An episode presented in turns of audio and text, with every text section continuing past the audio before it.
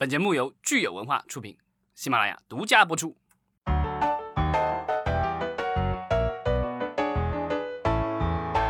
欢迎大家收听新一期的影视观察，我是老张。大家好，我是石溪。二零二零年已经进入到尾声了。对，每年的十二月份，其实我们有一个就已经聊了好几年的一个事情啊，今年又到了这个时间，我们又可以聊了。是 什么事情？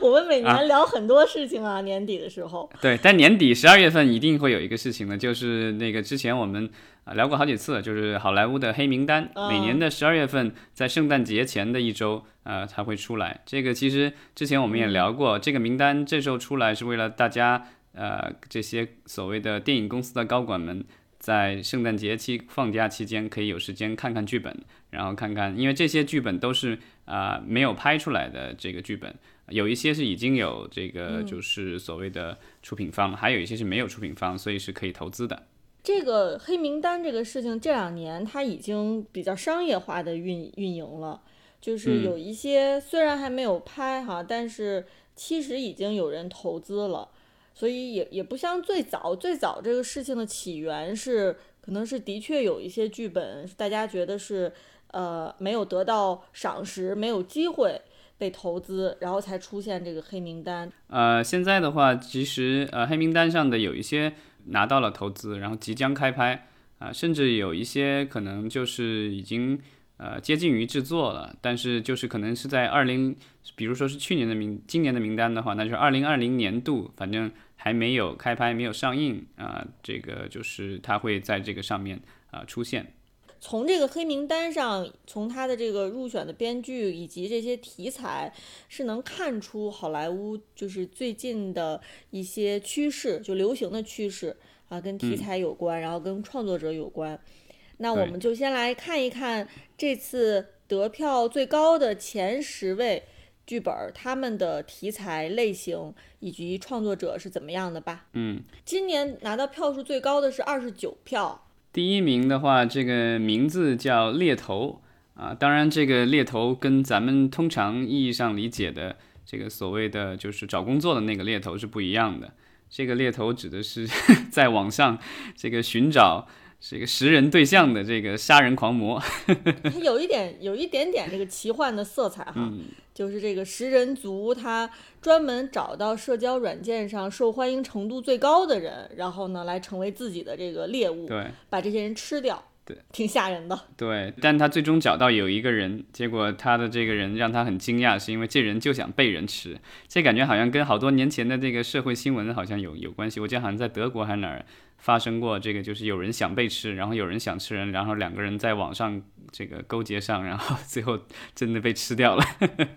所以这不是一个奇幻是吗？这是一个真实的那个新闻启发改编的吗？好恐怖啊！啊，但这个是存在的，所以这个，但我觉得这可能像是一个惊悚片吧。编剧的口味肯定是很重的，但是就是又是一个女生，对吧？叫 Sophie Don，呃 Dawson。所以女性编剧口味这么重哈，也是挺了不起的。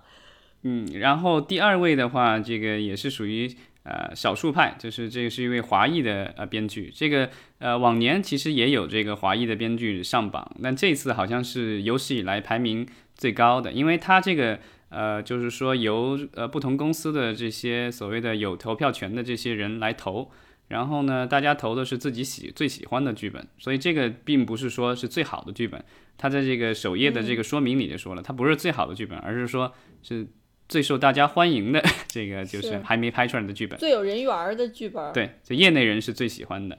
呃，然后这个第第二名呢叫啊 Chunk and Dunk。什么意思呢？呃，这个 Dunk 就是灌篮了，对吧？Chang 是这个一个这个亚洲人的名字了，就中可能是中国人的名字，或者韩国人也有些叫 Chang 的，所以这个他倒没有写的很清楚。但因为这个编剧呃本身是一个就是呃华裔华人了，他其实是叫邵静一，然后呢原来是在。大陆出生，然后后来应该是移民的，对，他是少年时代吧，移民到美国，然后后来就喜欢上了这个电影，然后这个就投身了电影行业。之前好像在中国、在美国都拍了不少的广告，还有 MV。那这一次他的这个剧本的话，啊，这个根据这个黑名单上的这个公布的信息来说，呃，已经迪士尼家就是迪士尼的流媒体平台已经投资了这个项目，所以呢，估计很快这个就会拍出来了。对，而且像这一次的这个成绩这么好的话，我觉得肯定会更受重视了。其实我看到他这个一句话的梗概啊，还是觉得挺有意思的。就是我们看他的标题，就是这个“灌篮的少年”。那他这个梗概呢，说我们这个主人公他其实一开始只想灌篮和泡妞。但是呢，最后呢，在这个成长的过程当中，却获得了对自己、对好朋友以及对母亲更多的认识。这个大概就是一个青少年自我成长的这么样一个故事。好莱坞的这种剧本管这种叫什么？Coming of age，对吧？就是这个成长的故事。嗯。今年的话，就是啊，Chloe 赵赵婷的电影在威尼斯得了大奖，然后现在我们看，就是又有啊华人的这个编剧在黑名单上有取得这么好的名次，所以我觉得这些年可能这个就是华人的这个就是新一代的呃幕后的这些呃工电影工作者都在迅速的崛起，嗯，这个我觉得是一个很好的现象，也许以后可能有更多的这个华人的形象会登上好莱坞的这个不管是大荧幕也好，还是流媒体的这个平台也好。是的，这这一位导演哈，邵静一，我们之前也的确对他没有过关注。当然，现在知道他其实是这个非常资深的广告导演，嗯，而且他也在中美两地吧都拍过很多优秀的广告。呃，大家如果有兴趣的话呢，也可以搜一下，然后到他个人主页上去看一看，拍这个商业广告以及撰写这种剧本，看来就都是两手都要抓，两手都要硬的这一种，嗯。第三名的话，这个叫不置可否，neither confirm nor deny，啊，这个是呃根据真人真事改编的，因为有有原书，这个应该是有一个就是纪实类的一个书，然后写的是 CIA 最大的一次秘密行动，然后讲的是啊一九六九年啊一九六八年有个苏联潜艇沉到了海底，里面有核武器，那这个美国的中央情报局后来秘密进行了一次行动。希望把这个东西打捞上来。当然，这个这个事件据说，根据这个这电影你说的，就是差一点就把世界拖入了第三次世界大战。嗯，就是这种政治惊悚题材。其实我们看每年的黑名单里面，总是有一些是根据真人真事或者是历史史实进行改编的。嗯，甚至还有一些是对这种历史事件的重新演绎。我记得前几年。啊，前几年有一个得票最高的剧本吧，我印象当中，他写的是，就是因为之前一直有这种所谓的阴谋论，说美国六十年代的这个登月计划是假的，这个阿波罗登月这都是假的，都是在这个洛杉矶的摄影棚里有一群电影人来完成的，所以那个那个剧本其实就告诉大家这个事情是怎么由一群电影人来完完成的。他说是由这个导演呃库布里克，然后带领一群电影人 完成的，也是脑洞大开吧。啊，当然就是我觉得这样的题材呢，它也有它比较稳稳定的这个受众。呃，如果拍得好的话，会就是口碑和票房应该还都是不错的。嗯。然后接下来我们看看排名第四，叫《假如没有明天》啊，这是中文译这个翻译，这个中文应该是老张自己翻译的吧？对，叫 If You Were the Last One 啊，If You Were the Last，假如大概是这意思。那你看那个，我之所以叫这个《假如没有明天》，是就是因为它的梗概里就说的很明白。就说两个宇航员在外太空迷失了，然后呢，就是他本来以为这个这这辈子就这两人在一起了，所以就恋爱了，对吧？然后过着小日子挺好的，与世隔绝。对。突然有一天发现，哎，得要回地球去了。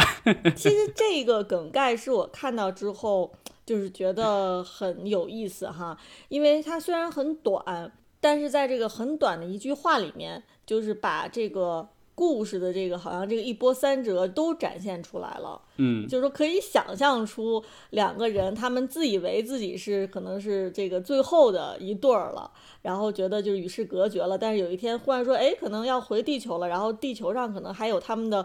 呃 X，对吧？各位前任或者怎么样的还都在世，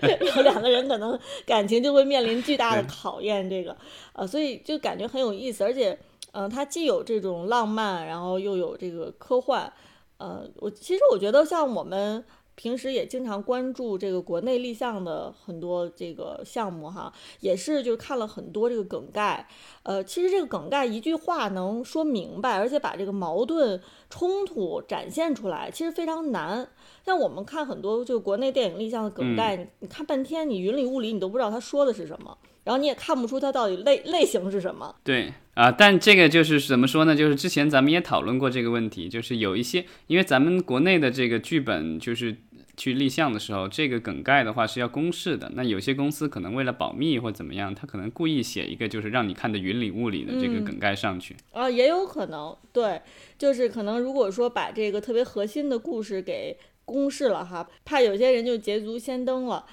呃，但是我反正我是看到咱们这个黑名单里面它的这个一句话梗概哈，大多数其实还是写的非常精辟、非常有趣的，就是让人一看就非常想读这个剧本。比如说像咱们现在说的这个“假如没有明天”，我一看那个梗概，我就觉得，哎，这个应该如果拍出来，我还是想看看到底是什么样的一个剧情。嗯，这个好像也是一个女编剧，叫 Angela。嗯。呃，然后到第五位的话是叫 Two Faced，嗯，我大概翻译的可能大概就是口是心非，就两双面人的这种感觉。嗯，它的这个情节就是反正呃跟国内的话可能有一点点的距离，但是我觉得可能在美国的话它有比较大的这种社会话题性，就讲的是一名女高中毕业生，然后呢目睹了校长的种族歧视行为，然后呢她就想逼这个对方就是辞职或者被炒鱿鱼什么之类的。然后结果呢？结果校长他发现校长不是嗯怎么说，也不是盖的，是这个意思吗？我忘了。校长也不是吃素的。哎，对，不是吃素的，对。呃，其实这个像这种就是反对权威的这种哈题材，我觉得就美国电影里面倒是挺常见的。啊，当然咱们国内就很少有。对这个，我觉得可能出于审查的 这个原因，这样题材的电影可能在国内永远都没有办法投拍。是，但是我不知道，如果有一些年轻人会不会就喜欢看看这个美国女高中生怎么样对抗校长。嗯，然后这个第六位的是叫《Bring Me Back》。嗯，这个我看了这个梗概了以后，我我我把它翻译成了这个雾里看花，我不知道是否准确。其实这也是也是科幻题材，对，就是我觉得这个就是我觉得在这个黑名单的这个里面，我觉得就是这种所谓的悬疑恐怖类的，还有这种科幻类的，然后还有就是这种真人真事改编的，好像特别多。是的。这一部电影呢，它我觉得它的这个设定哈，有一点点像之前大火的一部美剧，叫做《Upload》上载新生。我不知道老张你有没有看？你给我安利过，但我还一直没看。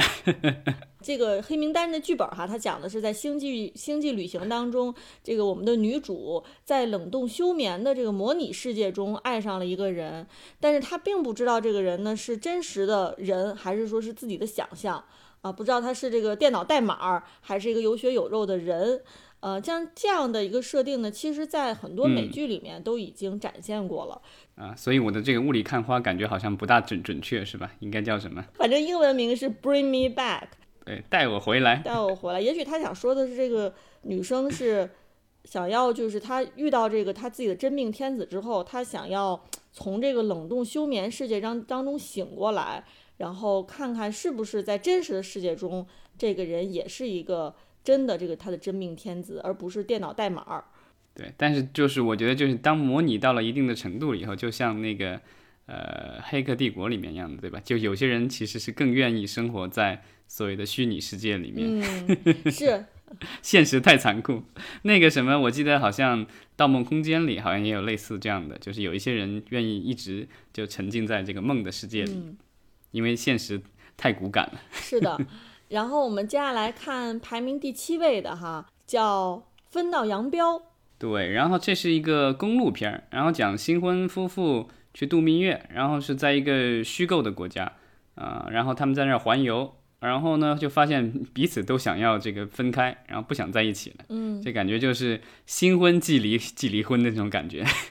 但是你说的这个虚构国家是什么意思？我没明白。就是它是现实当中不存在的一个国家，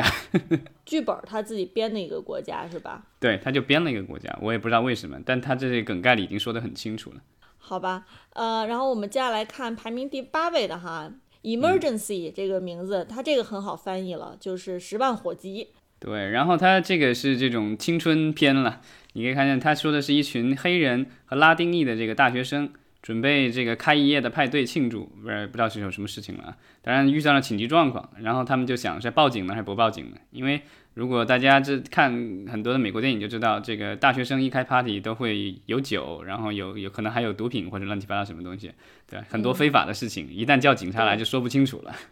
当然，这个可能更接近于美国的一些现实哈，因为它有一些跟种族像呃相关的话题。呃，但是这一部电影呢，它其实已经被亚马逊给投资了，所以亚马逊是已经决定要出品这一部电影了，对吧？对，所以之后的话，大家估计可能会在这个亚马逊的流媒体上看到这个电影。嗯，那接下来排名第九位的是《Forever Hold Your Peace》啊，老张的翻译是“保持缄默”。对，或者就是你丫闭嘴，是吧？按照北京话是这么说，是吧？大家讲的是就是这个故事就很荒诞，但是这种题材好像国内估计也拍不了。他讲的是一个女孩叫 Hazel。然后呢，她是一个特别恬静的女孩，然后呢也特别的这个可能敏感吧。然后中学时代就是有有有有同学来家里过夜，然后结果两个人在那接吻，他应该是女同性恋了，然后被他特别保守的父亲给撞见了。之后的话，他就留下心理阴影了，因为父亲也很生气。之后的话就一直被自己的这所谓的性取向所困扰。然后二十四岁了，他老爸要结婚，所以他回家乡去参加婚礼。然后呢，喝醉了酒。和一个这个年纪比他大一点的一个空姐特别漂亮，然后接吻了，然后呃特别兴奋，然后自己的这个心理障碍终于克服了。后来回到家一看，糟了，那个跟他这个跟他相好，刚才跟他相好的那空姐就是他父亲的未婚妻。这个太狗血了吧？这也是个女编剧，叫 Emma，感觉赶上了那种泰泰剧是吧？像那种泰剧的感觉。我觉得他的这个片名，因为剧本还没看了，但是从片名上看的话，我觉得这个这个女孩回去以后可能挣扎的一件事情就是，我说还是不说，对吧？这个我不说，但我爸就娶一个同性恋，对吧？我说了的话，那老爸的婚姻又又毁了。我我我觉得他有可能是这个剧本这个写的很，就是这个文笔写的非常好。从这个故事这个设定来说，从这个情节来说，我真的是看不出他的这个独特之处。但我觉得他可能就是那种性喜剧吧，这个就是属于这个国内无数电影人想拍，但是没有办法拍，对吧？即使拍了以后，也要被剪的这个支离破碎的那种。对，如果这个是一个就是比较典型的这个性喜剧的话，哈，我们看看这个排名第十的，它叫《恐怖录像带》，这其实也是一个类型片，这个题材哈，其实非常典型的这个恐怖题材。对，它是这种穿越的恐怖片，叫英文叫 Video Nasty。然后讲三名少年租了一盒这个录像带，然后这个录像带被诅诅咒了，然后他们就被带入了一个就是八十年代这种凶杀电影里面。后来发现，而且最恐怖的是，他们有可能永远都出不去了。这个电影啊，其实已经也有投资方了，就是狮门影业 （Lionsgate）。对，这个题比较比较符合狮门的套路，因为狮门最早起家其实就是做这种恐怖片儿。最早我看过的狮门电影就那个叫什么，呃，Cube。叫什么？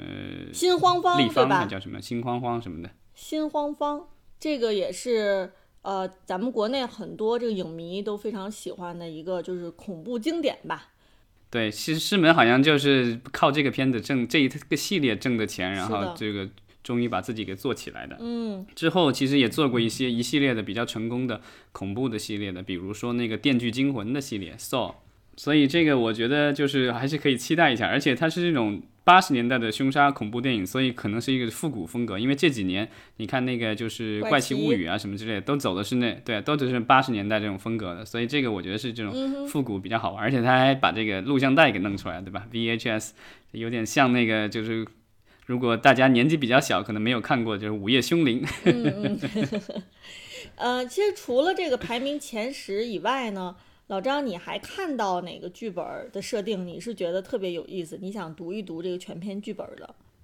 嗯，就是也有有挺多的。然后呢，但是我觉得咱们可以讲一下这个大的趋势吧。就是我觉得这一次我特意看了一下，就是这种投资方的话，呃，几大的这个所谓的流媒体都有出现。迪士尼家刚才我们提到了有，然后呢，刚才我们也提到亚马逊有投。然后我再看了，那苹果也有投，然后包括奈飞，奈飞的话这几年一直以来都有投，所以呢，就是这几大北美的这个视频平台都有投这种原创的项目，所以我觉得这个趋势还是很明显的，而且尤其是今年疫情来了以后，呃，其传统的那几大其实现在的这个发行都遇到了很大的瓶颈，然后其实我觉得这个时候可能是流媒体特别适合这个这叫什么抄底的一个机会。对这个说起来呢，我们看每年的黑名单，它其实呢很少，或者说几乎没有是根据特别著名的这个原著 IP 改编的。嗯，呃，很大一部分其实都是原创剧本，然后还有一部分呢是根据一些不是那么流行的这个文学作品改编的。呃，所以就是我觉得对于这个传统的电影制片厂来说，他们可能这几年一直都。在这个选择拍摄原创这个剧本方面都是非常谨慎的，呃，通常更喜欢的是搞这个大家都知道的这个呃续集，对吧？翻拍，嗯，前传，对对对，衍生，反而是这种这个平流媒体平台，他们呢就是更愿意去找这种原创的电影剧本。啊，他们可能更能够承受这个风险，就是原创电影可能，呃，因为他们在平台上放呢，不需要付这个这么高的，没有这么高的这个发行的成本。对流媒体平台来说，可能更愿意去选择这样的，就是不是那么知名的，呃，IP 改编的剧本，或者干干脆就是原创剧，但是好的这个剧本。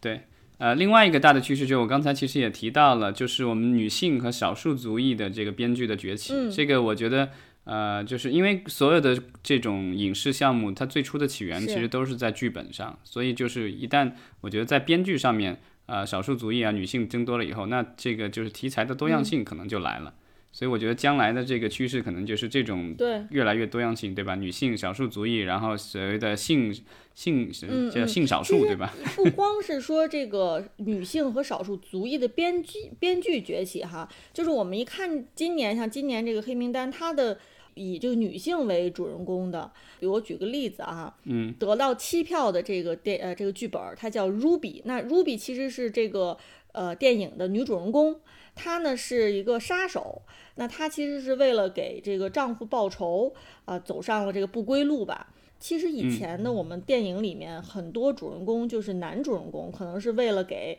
老婆孩子报仇，对吧？然后走上了这个复仇之路。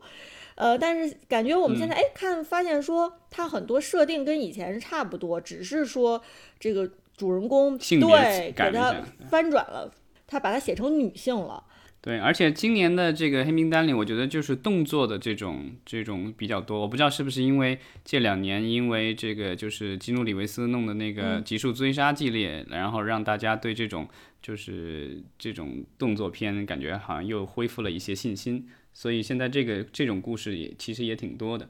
对，然后这个里面就是有一些这种脑洞大开的项目，咱们可以提一下。这个我不知道这个能给国内的影视创作带来什么样的这个启示啊？嗯，因为我自己本身很喜欢哈利波特，然后这个，呃，今年的这个剧本里有一个就是跟哈利波特有关的，但是这个脑洞开的有点大啊，因为之前哈利波特的演员已经在那个电影里演过了一具尸体了，对吧？然后这一次的话，我不知道这个这个这个这些编剧们跟他有什么仇，然后这一次又有人写了一个故事跟哈利波特有关，啊，说的而且跟这个就是哈利波特的演员有关的，他说的是有一个年轻女孩，然后呢，她做了一个机器人版本的哈利波特。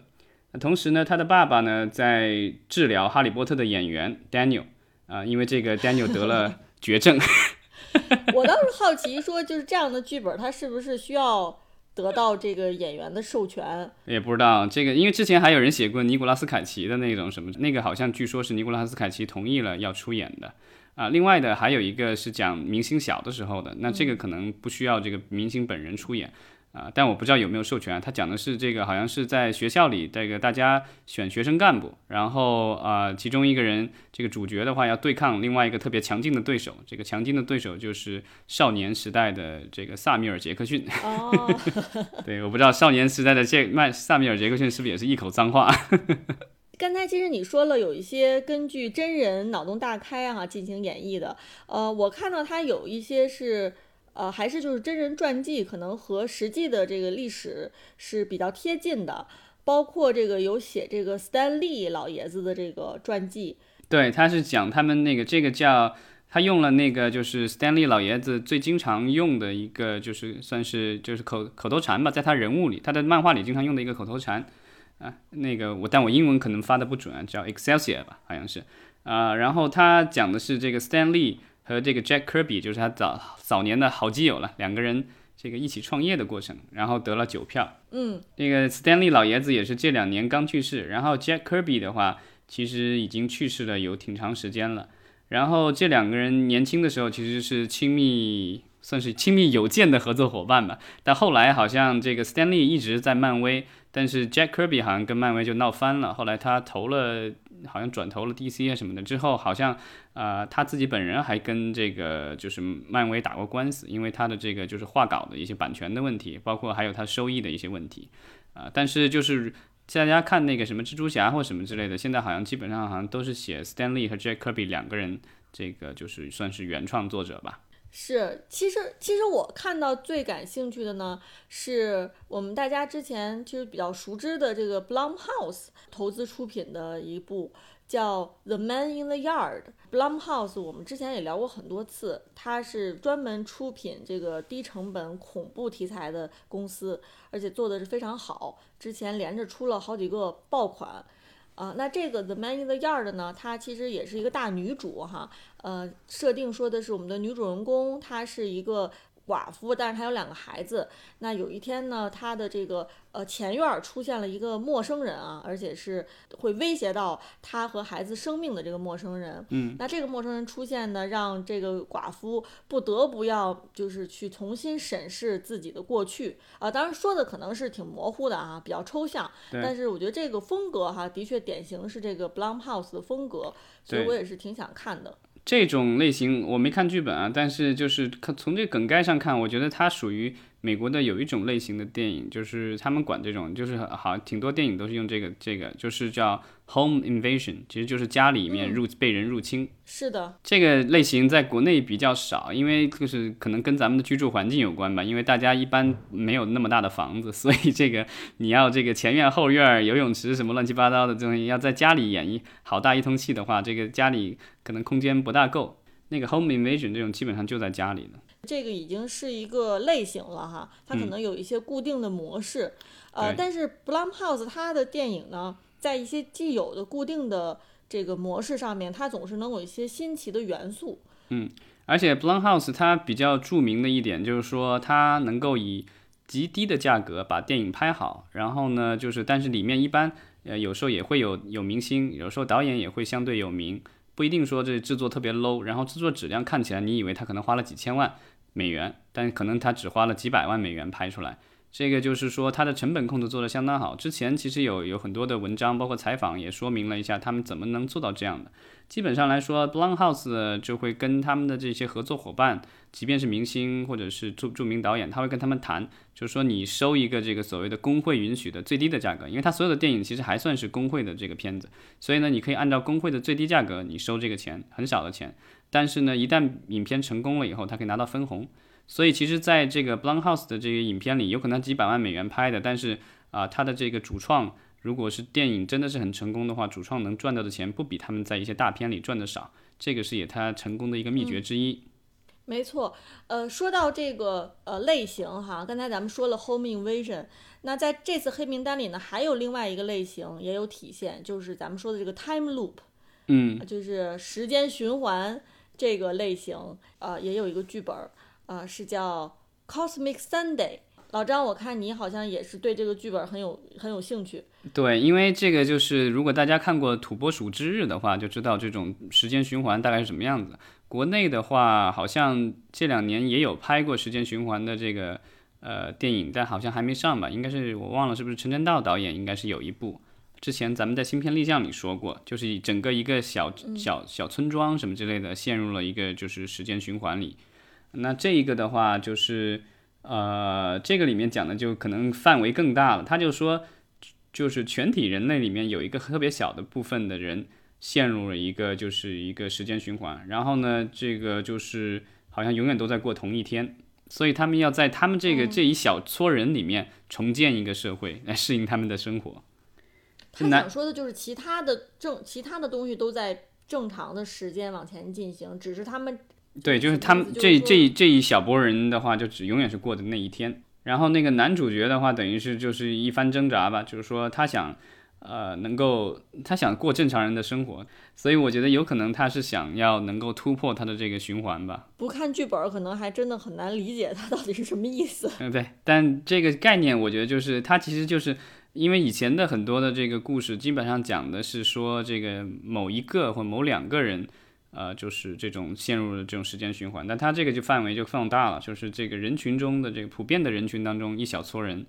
虽然他说一小撮，但我觉得可能也就不少了。因为之前其实奈飞出品过一个剧，呃，叫《俄罗斯套娃》（Russian Dolls），那个里面也是那个女主角发现自己永远在重重复循环的死，一遍一遍的死，然后都是过同一天。后来她这个发现还有一个人跟他在过着同样的生活。当然，这后续的我还没看，但我不知道是不是他们会陆陆续续发现有更多的这样的人存在。嗯。呃，最后的话就是年底了嘛，所以呢，就是我可以决定给大家送一个大礼包，就是如果大家想要看黑名单的剧本，之前我也送过，但这次我送一个超级无敌大大礼包，因为我这两天花了点时间在网上找寻了一下，我把从零五年到今年的所有的几乎所有的黑名单网上能找到的这个剧本都收集了，尤其最近几年应该是全的。如果有兴趣，可以留言，然后我们可以发享发送一下这个分享的链接。当然，我觉得可能可能能读这些剧本的也并不多哈，因为都是英文剧本，可能就是骨头比较难啃。但是能看英文的话，应该是会有很多启发的。嗯，咱们这个预告一下，下周的话，咱们就聊一聊这个我们的贺岁档，然后还有就是聊一下我们即将到来的一场硬仗，就是春节档。当然，就春节档，其实电影呃可能还有很多的变数哈，我们就先来看看各位大大预热做的怎么样。好的，那咱们这个下周再见。好的，谢谢大家，再见。